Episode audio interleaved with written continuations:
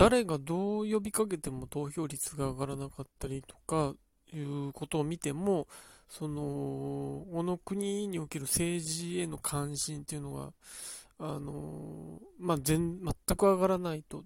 若い世代って言うけども、若い世代ってどっからを含んでるんだって、もはやその30代や40代ぐらいもその中に含まれてるんじゃないですか。だってその人たちが若い時から言われてたわけですから、だからもうそのぐらいまで含んでるんだろうなって思うんですけど、あの、それでありながら、その、政治に無関心と言われる人たちが、その、えー、都知事に対する目線であったりとか、あの、河野さんに対する視点であったりとかを見ていると、何か、あの、政治に無関心なるその人たちを、えー、権利がある人、えーえー、存在感がある人、偉い人として認めている人が多いというのが非常に不可解で、その、無関心であったらその人たちなんて鼻にもかけないで自分たちは自由に生きるってことがあってもおかしくないのに、その人たちの言葉はなんとなく聞いてるし、あの、その人たちの SNS はなんとなく楽しんでるっていうのは、これはなんか、あの、釣り合いが取れないような気がしてて何なんだろうなって思ったんですけど、うーん、彼らが、例えば、あの、SNS のフォロワーが多いとか、その、リツイート数が多いとか、えー、あるいはテレビによく出ているとか、メディアによく出ているっていうことを、えー、いわば、インフルエンサーのような、えー、ものとして見てるんじゃないかとすると、辻褄は合うんですよね。だから、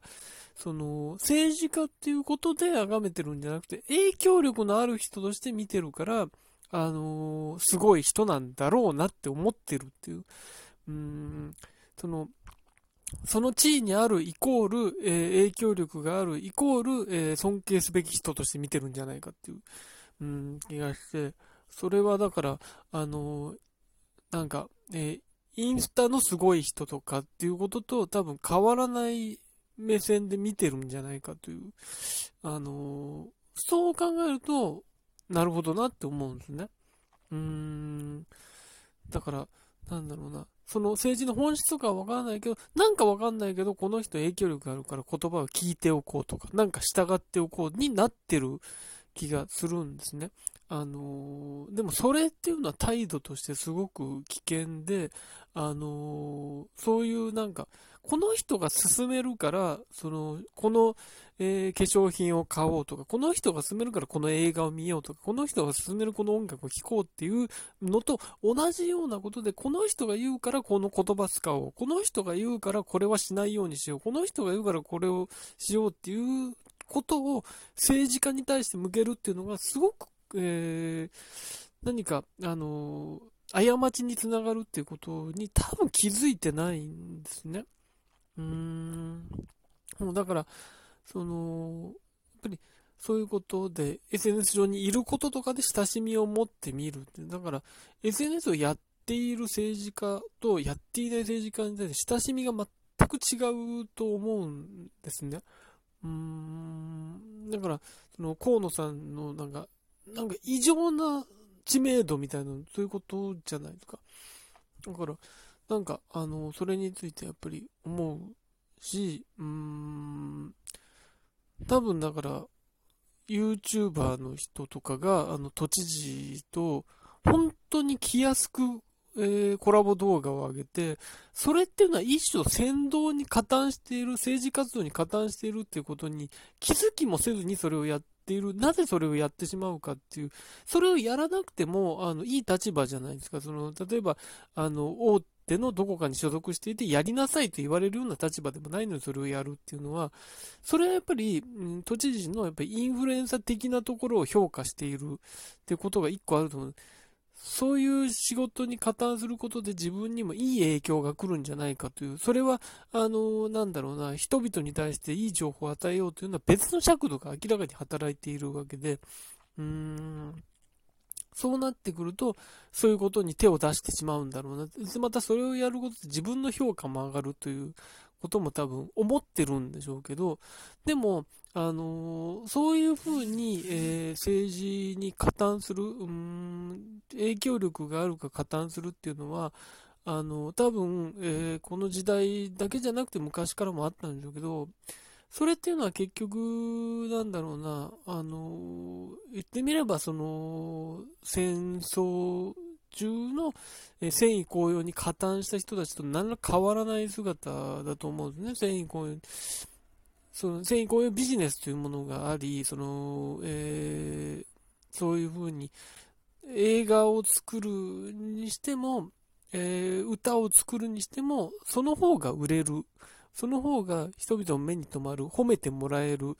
うん、影響力のある人に届くっていう、利用してもらえるっていうのが一個あって、えー、それは、あの、歴史とともにそういうものは、本当はやりたくなかったけど、やったんだっていうことで語られる人も多いんですけど、でも明らかにそれを利用した人たちもいる、えー、特に新聞とか明らかにそれをやっていたわけで、それは今も変わらないですけど、あの、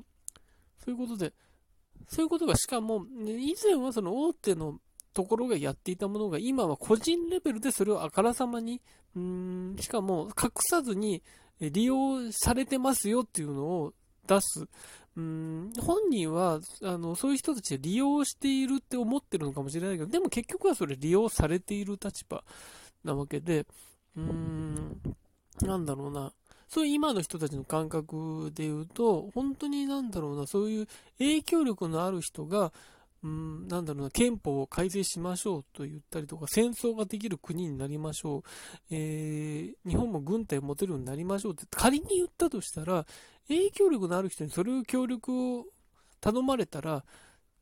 簡単に手を貸す人たちっていうのが多分いっぱいいるんだろうなっていう、その芸能の逆に大手の人たちは、あの、そこは自制するじゃないですか。いや、これはまずいんじゃないかと思うんですけど、多分個人レベルでやっている、えー、人たち、うん、YouTube であったり、Instagram であったり、で TikTok であったりっていう人たちは、多分、えー、びっくりするほど、そこを、何の躊躇もなくやってしまう。それは、えー、総理や都知事という政治家という人たちがインフルエンサーだからっていうことに、インフル、うん、影響力のある人に乗っておけば間違いはないんだという思想がそこにあるんですけど、